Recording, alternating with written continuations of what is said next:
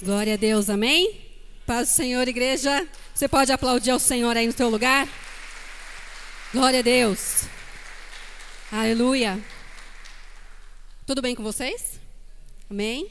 Convido você a se colocar em pé na presença do Senhor. E nós vamos fazer a leitura da palavra de Deus.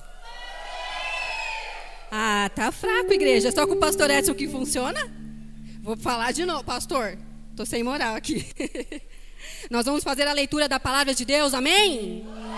Glória a Deus, aleluia. Eu convido você a abrir a Bíblia ou acompanhar no telão, para quem não tem, no livro de Hebreus, capítulo de número 4, versos 16. Se você não tem, pode acompanhar pelo telão. Se você tem, pode abrir sua Bíblia.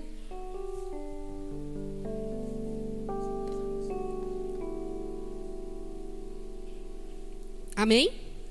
Diz assim: Assim sendo, aproximemo-nos do trono da graça, com toda a confiança, a fim de recebermos misericórdia e encontrarmos a graça que nos ajude no momento da necessidade.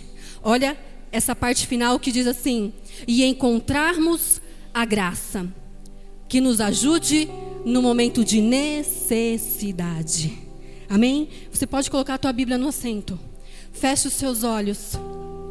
E que você possa ir agradecer ao Senhor por essa graça maravilhosa. Porque esse é o título dessa mensagem nessa noite. Graça maravilhosa ou maravilhosa graça como queira. E é esta graça que eu quero falar hoje. É essa graça que eu quero compartilhar com você hoje. Pai querido, em nome de Jesus.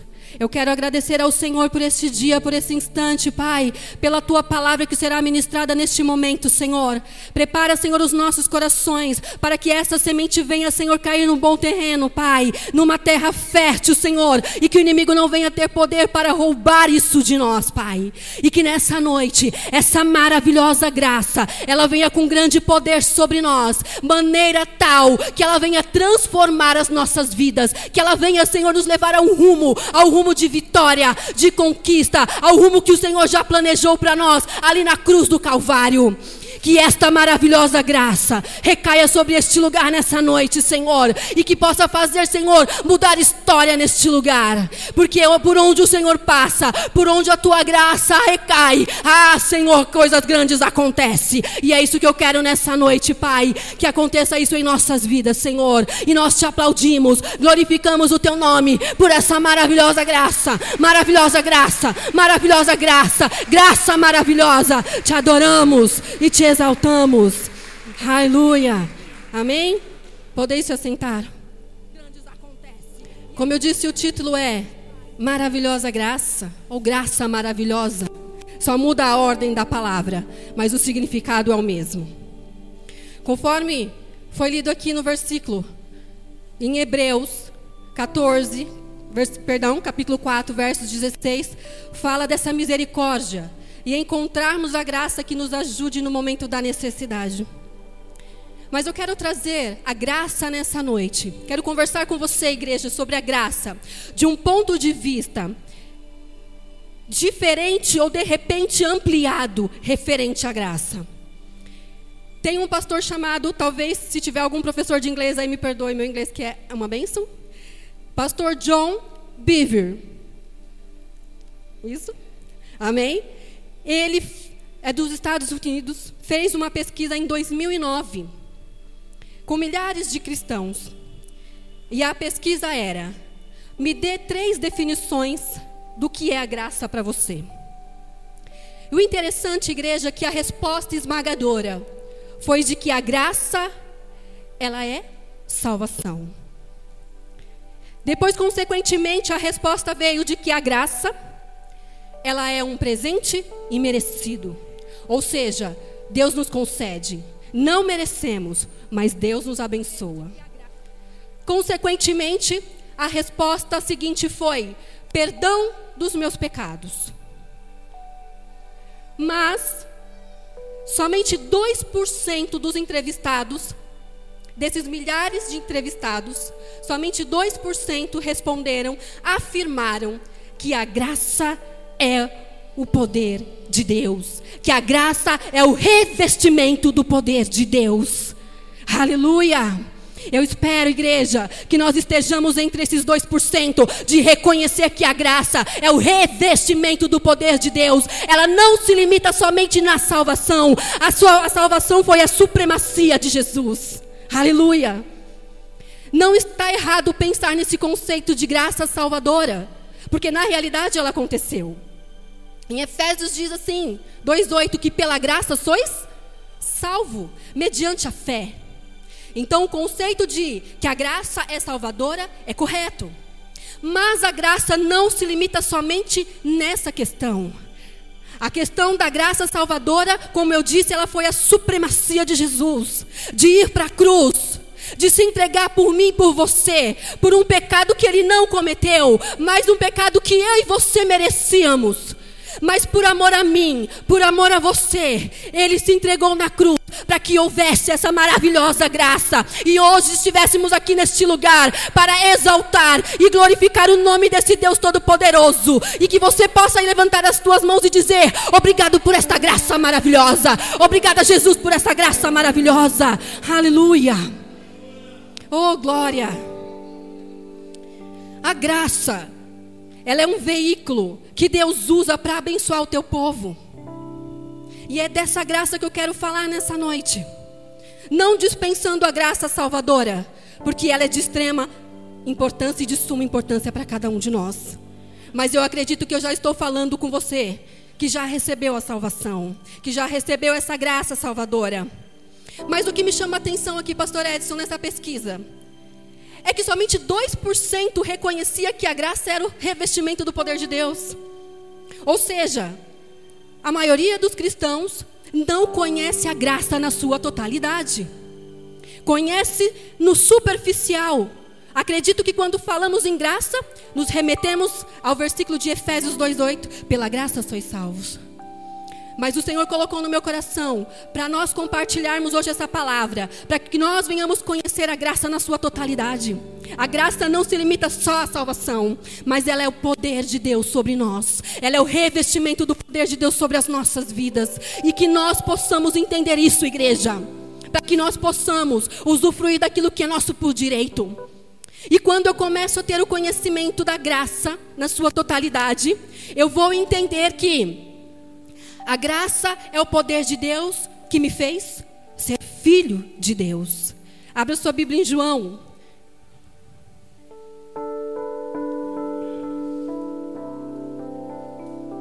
João capítulo 1.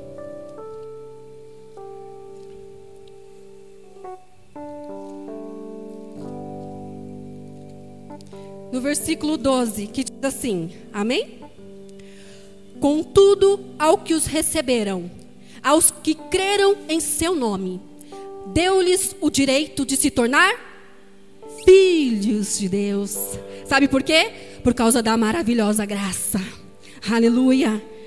Quando nós entendemos a graça na sua totalidade, nós entendemos que é, essa graça me fez ser filho de Deus.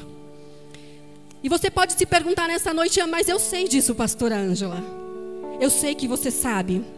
Mas a questão aqui não é o saber se você sabe que você é filho, mas a questão que eu vou colocar aqui nesta noite, você se apropria das coisas do reino de Deus como filho de Deus? Filhos nós sabemos que somos quando nós recebemos Jesus, aqui como nesse versículo nós lemos, mas eu quero te questionar nessa noite e me questionar. Eu sei que sou filho, mas me posiciono como filho de Deus? Por que, que eu estou falando isso? Porque Jesus, Ele adquiriu todos os direitos para nós na cruz do Calvário. Tudo que Jesus conquistou é direito nosso, é nossa herança. Eu tomo posse, tem até um louvor que diz isso. Mas será que realmente tomamos posse? A posse da cura. Porque a palavra do Senhor diz que Jesus levou sobre si todas as nossas enfermidades e doenças e pelas tuas pisaduras nós fomos curados. Isso é um direito seu, isso é um direito meu de filho de Deus. O direito à libertação, o direito a uma nova vida nele. Quais são os benefícios que os filhos de Deus têm quando recebem a Jesus? O que ele traz para si com isso? ele tem a paz, ele tem a alegria, ele tem a segurança, ele faz parte de uma geração eleita, ele é, ele é guiado pelo Espírito Santo, oh aleluia! Tem escolta dos anjos ao redor dele, que nem diz lá em Salmo 91 que os anjos do Senhor estão ao seu redor para te livrar, para te guardar, para te proteger de todo mal. Você é filho de Deus, os anjos de Deus estão a te guardar e a te proteger, aleluia! Nós, como filhos de Deus, temos direitos foi conquistado para nós coisas na cruz do Calvário que nós não nos apropriamos e como filhos estamos padecendo por conta disso, pastora Líbia. Você sabe que é filho, mas não se posiciona como filho. Eu sei que sou filha, mas não muitas vezes não me posiciono como filha. E é isso que o Senhor nos chama a atenção nessa noite. Que a maravilhosa graça, quando eu entendo essa graça na totalidade, eu sei que sou filho e eu me posiciono como tal. Porque aqui dentro, no povo de Deus, dentro da igreja, há tantas pessoas enfermas, há tantas pessoas que precisam ser libertas, há tantas pessoas que ainda precisam viver o novo de Deus. Estão convertidos, igreja, são filhos de Deus. Porque não se apropria desse título maravilhoso que a cruz nos concedeu. Aleluia. Quer um exemplo na Bíblia? Abre em Lucas É uma parábola muito conhecida. Lucas capítulo 15, a partir do versículo 25. Antes que nós comecemos a ler, eu vou explicar rapidamente que é a parábola do filho pródigo. Para quem conhece, sabe que o filho pródigo pediu ao pai o direito na sua herança enquanto o pai era vivo. O pai assim liberou a herança. E esse filho foi usar esse dinheiro com tudo aquilo que não convinha. E no momento que acabou tudo, ele voltou para a casa do pai. Mas eu não quero falar dele. Eu quero falar do filho que ficou. Preste atenção no versículo 25 que diz assim: Enquanto isso, o filho mais velho estava no campo. Quando se aproximou da casa, ouviu a música e a dança. Isso era o pai preparando uma festa para o filho que ia voltar. 26. Então chamou um dos servos e perguntou-lhe o que estava acontecendo. Este lhes respondeu: O seu irmão voltou e seu pai matou o novilho gordo, porque o recebeu de volta são e salvo. O filho mais velho encheu-se de ira e não quis entrar. Mas seu pai saiu e insistiu com ele. Mas ele respondeu ao seu pai: Olha, todos esses anos eu tenho trabalhado como um escravo ao teu serviço e nunca desobedeci às tuas ordens mas tu nunca me deste um cabrito para eu festejar com os meus amigos. Mas quando volta para casa esse teu filho, que esbanjou teus bens com prostitutas, matas um novilho gordo para ele? Disse o pai: Meu filho, você sempre está comigo. E tudo o que eu tenho é seu. Compreende? Conseguiu entender de que ele sabia que era filho, mas ele não se apropriou daquilo que era dele por direito. O pai virou e disse: Meu filho, tudo era teu, é só você usufruir. Tudo era teu, é só você pegar, é só você se alegrar, é só você fazer ali o que deseja o teu coração, porque tudo é teu. Assim somos nós, estamos na igreja, querido. E muitas vezes estamos, meu Deus, estamos servindo ao Senhor há anos. Eu sou dizimista, eu trabalho em algum ministério da igreja. Mas eu não consigo me apropriar daquilo que o meu pai conquistou para mim. De uma cura total, de uma libertação, de uma restauração. Porque é isso que o Senhor tem para nós. Muitas vezes você questiona a Deus, eu questiono a Deus. Senhor, estou há tantos anos. Mas o Senhor está dizendo para mim, para você, meu filho, tudo é teu, tudo é teu, tudo é teu. Você precisa de cura? A cura é tua. Você precisa de um, um, novo de Deus. O novo vai vir. Você precisa dessa libertação. A sua casa está em ruínas. Olha, tudo é teu, a restauração é tua. Oh! Mas por que vive de uma forma como se você não tivesse direito? Oh Deus. Aleluia. E assim como fomos feitos filhos de Deus, também temos livre acesso, pastor, ao Pai. Se você for estudar o Novo Velho Testamento, você vai ver que antes era necessário o sacerdote entrar no trono e levar ali as petições do povo. Uma vez por ano havia um ritual para que isso acontecesse. Ei, mas da cruz fez o véu rasgar de alto a baixo. A cruz fez com que eu e você tivéssemos esse acesso de não mais precisar de sumo sacerdote. Eu e você temos essa autoridade. O acesso não está restrito. Oh! Quantas vezes nós achamos que o acesso está restrito ao pastor, ao apóstolo, né? Porque a oração é mais forte? Não, igreja. Essa graça que é o poder de Deus me fez ter esse acesso ao Pai, e eu posso entrar na sala do trono, e eu posso derramar as minhas queixas diante do meu Deus, e eu posso dizer: Pai, não estou bem, Pai, eu preciso de um milagre, Pai, age em meu favor. Você tem esse livre acesso porque você é filho, oh, aleluia. Deixa eu abrir um parênteses aqui, igreja. Meu filho hoje mais velho tem 18 anos. Mas há quatro anos atrás, eu percebi que tinha algo errado com ele. Como mãe, a gente percebe. Mas sabe aquela fase que o filho não se aproxima, não fala? Oh, mãe, dói aqui, dói ali. Quando é criança, fala. Mas quando é adolescente, já não fala mais com a gente, né, pastora? Eu passei por essa fase. Ei, hey, igreja, é difícil passar por essa fase. E então eu comecei a orar. Eu comecei a fazer uso desse acesso. Ei Deus, eu sou sua filha. Ei Pai, eu sou sua filha. Ei Deus, tem alguma coisa errada com meu filho, Pai. Eu preciso trabalhar. Eu não tenho quem tome conta dele. Mas a tua palavra diz que se o Senhor não vigiar, em vão vigia a sentinela. E comecei a fazer uso desse acesso. Comecei a fazer uso desse acesso. E uma vez, eu não me lembro se foi aqui nesse salão ou se foi no outro. Um homem de Deus chegou no pastor Kildare e disse: Os seus filhos serão ministros. E aquilo nunca mais saiu da minha cabeça.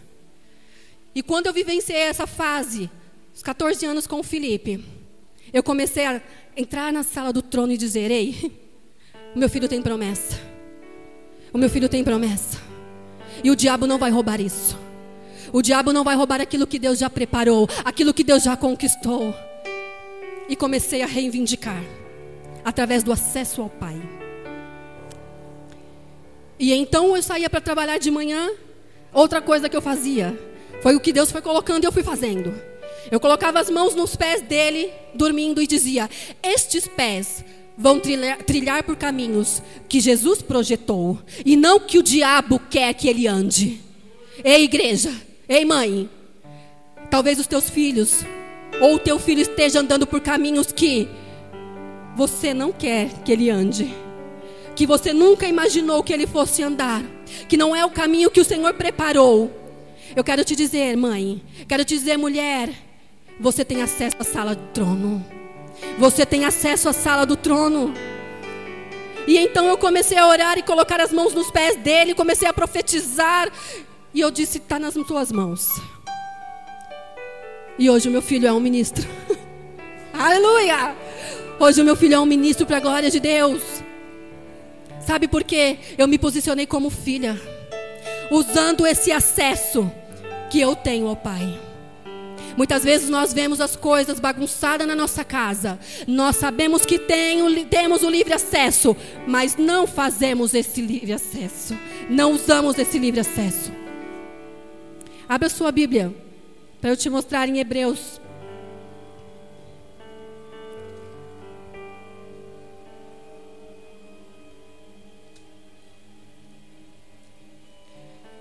Hebreus capítulo 10.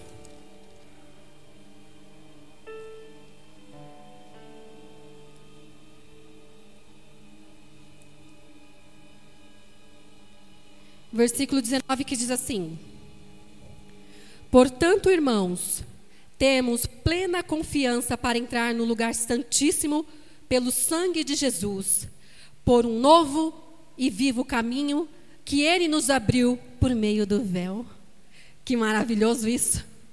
É aquilo que eu estava dizendo que nós, o acesso não está restrito somente a pastores, apóstolos. O acesso está aberto para você que é filho de Deus. Tem alguma coisa errada na tua casa? Precisa de um milagre? O acesso vai até o Pai. Eu não sei qual é a sua necessidade, mas eu sei de uma coisa: que o nosso Deus está aqui nessa noite com a maravilhosa graça dele para nos tornarmos esse filho que se posiciona, esse filho que adere os seus direitos. Aleluia. Glória a Deus. Isso também mostra que nós temos que ter intimidade com o Pai. Qual é o filho que não tem intimidade com o Pai? Fica difícil a comunicação, né? Então nós temos que aprender como filhos a nos relacionarmos com o nosso Deus. Se todas as vezes que nós passarmos por circunstâncias adversas, nós não fizermos esse link com o nosso Pai, nós vamos continuar padecendo. Mas a partir do momento que eu usar esse link, a nossa história, a minha história, a tua história, ela é mudada. Aleluia. Amém? Entendendo que eu sou filho, eu entendo também que eu tenho valor. Esses dias eu ouvi algo que eu nunca tinha prestado atenção. Que nós somos o jardim fechado de Deus. Isso é lindo. Mas muitas vezes nós estamos sendo um terreno baldio. Sabe aquele terreno baldio que você tem do lado da sua casa? Que passa um, come um chocolate, joga o papel. Passa outro, toma um Yakult, joga o copinho. Passa um, joga, que fuma, joga bituca. Vai virando aquele entulho, vai virando aquele entulho. Ei, muitas vezes nós estamos assim, queridos, acumulando entulhos dentro da gente, que tem feito com que eu e você venhamos perder essa visão de que nós temos valor. Nós temos valor, porque o sangue de Jesus, a maravilhosa graça, assim nos fez ter esse valor, não porque mereço, mas porque o meu Deus é misericordioso, amoroso, bondoso. Aleluia. E muitas vezes estamos entulhados com os lixos que o mundo coloca dentro de nós, com os lixos que muitas vezes as pessoas a qual nós convivemos, que não professam a mesma fé, coloca dentro de nós. Mas eu quero te dizer que você tem valor. Olha para a pessoa que está ao seu lado e diga assim: Você tem valor. Com mais força, igreja. Amém? Aleluia, nós temos valor. Porque o valor que nós temos não foi pago por moeda, pelo cruzeiro, pelo cruzado, pelo real, mas a moeda que foi paga foi o sangue de Jesus, o sangue do Cordeiro, e é por isso que nós temos valor. Ei, menina, jovem, adolescente, você tem valor. Não se envolva com aquilo que Deus não tem para você, não. Você tem valor. Viu, menina? Sabe o que Deus colocou no meu coração, pastor Ali, enquanto eu pensava nessa palavra? Eu vi uma entrevista esses tempos atrás, dizendo que o índice de depressão nos idosos aumentou. Eu não sei quantos idosos nós temos aqui. Terceira idade, né? Mas sabe por que isso? Porque as pessoas não estão valorizando os idosos. E com isso têm ficado depressivos. Só porque perderam algumas habilidades motoras, visomotoras, coloca de escanteio. Ei, nós não temos valor pelo que nós possuímos, nós temos o valor pelo sangue de Jesus em nós. É isso que nos faz ser valorosos. Não é pelo teu carro, não é pela tua casa, não é pela tua empresa, não é pela tua conta bancária, mas é pelo sangue do Cordeiro. Aleluia, que te faz ser valoroso. Oh, aleluia. Obrigada, Jesus, por esse valor. Ah, quando Deus criou o homem, o que, que ele disse? Façamos o homem a nossa imagem e a nossa semelhança. Deus ia criar alguém sem valor, pastor Edson? Nosso Deus é tão grande que se nós somos a imagem dele, nós somos grandes. Amém? Então que você possa entender o seu real valor a Deus, o seu real valor como filho de Deus. Por que, que muitas vezes tem, tem se achado sem valor aí? As pessoas não ligam para mim, estou sozinho, estou abandonado. Muitas vezes é assim que nós nos sentimos. E o Senhor, Ele nos chama nessa noite para nos fazer lembrar que nós temos valor. Pode alguém ter deixado de te valorizar como você precisa, mas o nosso Deus, Ele diz para você e para mim nessa noite: você tem valor. Amém? Aleluia. E entendendo essa palavra, eu posso compreender também que a graça é o poder de Deus que me faz confiar mesmo em tempos difíceis. Eu acredito que 100% da igreja já passou por algum momento difícil ou está passando por algum momento difícil. Porque é assim a vida. Jesus ele disse: "Olha, no mundo tereis aflições", não é? Então nós estamos caminhando aí rumo à, à eternidade, a Cristo, sabendo que nós teremos sim tempos difíceis. Mas a graça é o poder de Deus que me faz confiar, mesmo passando por esses tempos de adversidade. Quer ver uma história que você vai achar louca e vai dizer como pode? É a história de Paulo e Silas. Quando os dois foram presos, quando os dois foram açoitados, isso está lá em Atos 16, do versículo 23 ao 26. Quando eles foram açoitados e lançados na prisão, o que, que eles fizeram, igreja? Alguém sabe a história? Eles estavam louvando e orando. Como é que alguém numa situação dessa pode louvar e orar? É só quem confia. Sabia? É só quem confia.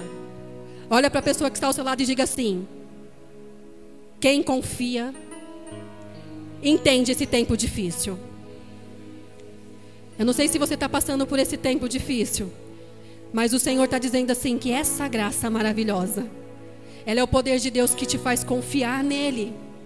Porque a palavra do Senhor no Salmo 125 diz assim: Aqueles que confiam no Senhor serão como os montes de Sião, que não se abalam, mas permanece firme para sempre. Aleluia! Isso significa que confiar, quando eu confio, eu não sou abalado. Você só é abalado quando você não confia.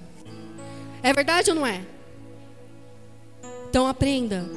Que eu e você possamos aprender a confiar, mesmo se o momento for dos piores, mesmo se o diagnóstico que, Deus de, que o médico deu for dos piores, mesmo se você olhar de repente para a tua vida matrimonial e dizer aqui não tem mais jeito, mesmo se você olhar para a sua situação aí, para os seus sonhos que ainda não se concretizaram, confie.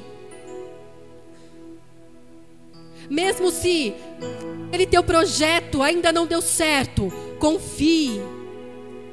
Mesmo se a circunstância for contrária, a porta do emprego não foi aberta ainda, confie. Ah, pastora, mas está doendo, confia. Ah, pastora, a situação está apertada, confia. Confiando não seremos abalados. Mas a partir do momento que eu não confio que Deus pode agir ao meu favor, aí sim eu serei abalado. Aí sim sairei da presença do Senhor, porque muitos saem. Aqueles que são abalados, hoje nós estamos vivendo num tempo a qual as pessoas não resistem mais aos seus problemas e estão dando cabo de suas vidas, porque não confiam mais no Deus Todo-Poderoso que o criou, que pode mudar história. Nós precisamos aprender a confiar, igreja. Eu sei que não é fácil, né? Até parece clichê falar isso, mas quando a gente está passando pela situação, só nós sabemos. O outro não sabe. Mas a palavra do Senhor diz também que Ele não dá algo que você não possa suportar. Aleluia. Precisamos entender que Deus ele vai endireitar as coisas em nossas vidas. Quando nós confiarmos. Isso está em Provérbios. Eu vou ler para você.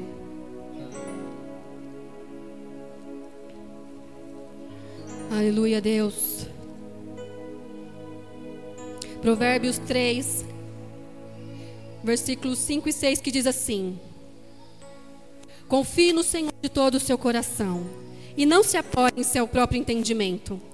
Reconheça o Senhor em todos os seus caminhos, e Ele endireitará as suas veredas. Ele vai endireitar os seus caminhos. Ele vai endireitar as coisas na sua vida. Ele vai endireitar aquilo que precisa ser reajustado, ajustado. Mas é preciso confiar. É preciso confiar. E o terceiro ponto mostra que também que a graça é o poder de Deus que me reveste de força. Essa graça poderosa também me reveste de forças. Efésios 6.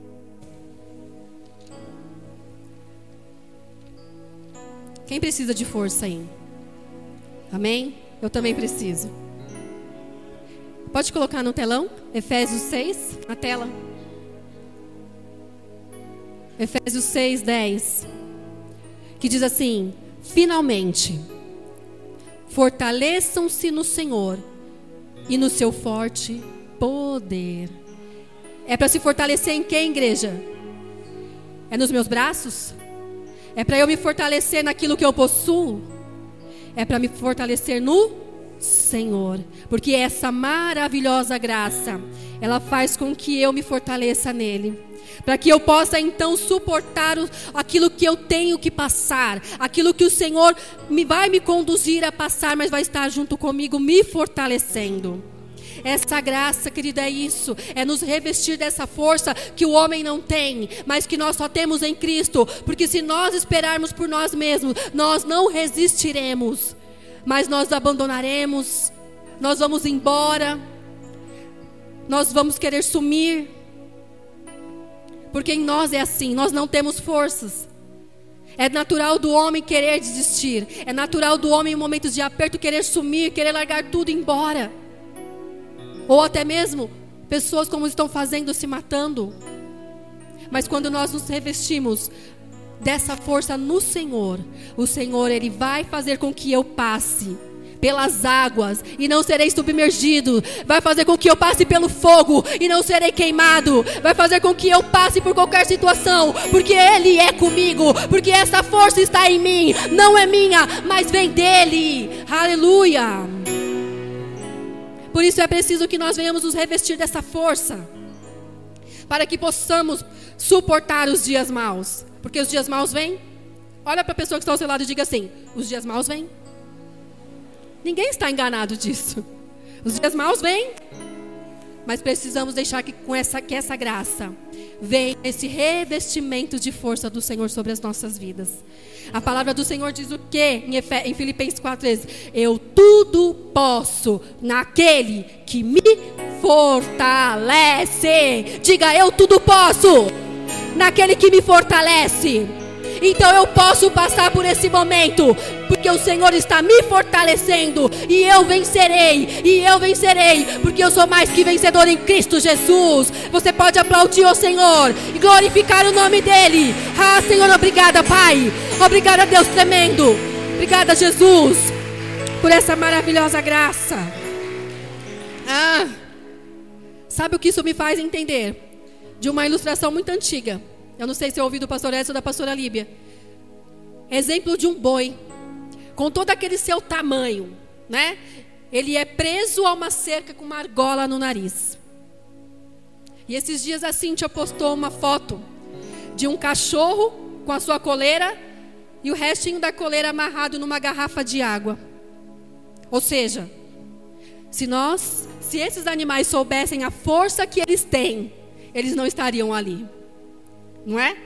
Se nós soubéssemos a força que nós temos em Cristo, através de sermos filhos dele, não estaríamos atrelados a situações difíceis em nossas vidas, não estaríamos atrelados a esse problema que nós estamos, a enfermidade, a depressão. Oh, se você soubesse a força que você tem, querido, você já estaria muito à frente do que você está. Oh, aleluia.